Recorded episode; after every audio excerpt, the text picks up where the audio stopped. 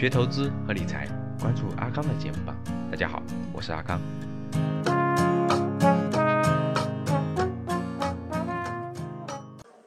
大家还记着我昨天讲的对吧？一个行业呢分为四个阶段：初创期、成长期、成熟期、衰退期。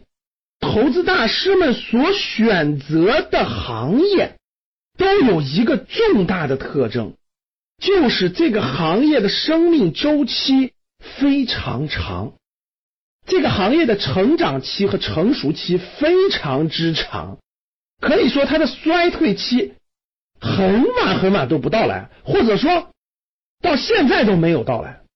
哎，很有意思吧？那大家看啊，我给大家举几个例子，比如说巴菲特。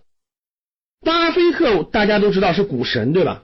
巴菲特重仓的行业，其实大家只要稍微了解一些投资的，基本都了解。巴菲特重仓的什么可口可乐呀、宝洁呀、沃尔玛呀，大家知道这些都是典型的什么消费品行业。巴菲特还重仓一些像富国银行啊、像美国运通啊这样的金融行业。你仔细去想，消费品也好，金融也好，包括一些能源也好、零售也好，这些行业有一个重大的特征。它的成长期特别长，成熟期也特别长，到今天也其实也不能算衰退。那大家想想，这些消费品衰退了吗？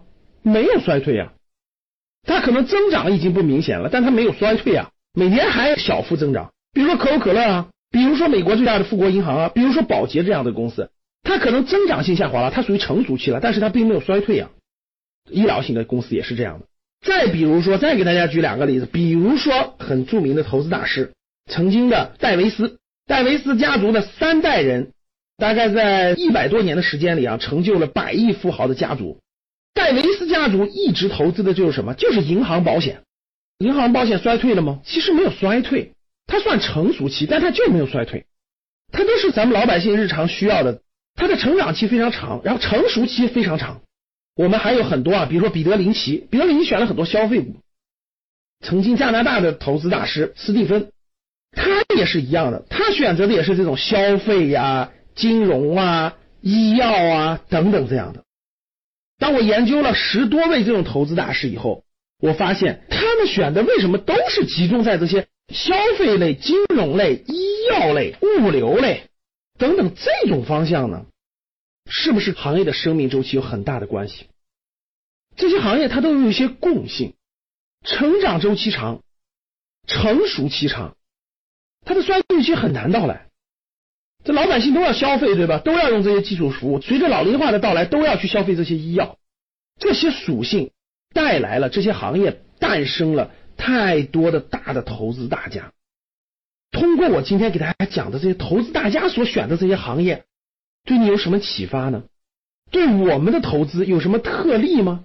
啊，老师，这都是百多年的了，我们未来不遵循这些了，我们未来选的都是科技股。选的未来都是跳跃性增长的、爆发性增长的科技股，我们都不选这些，真的是这样的吗？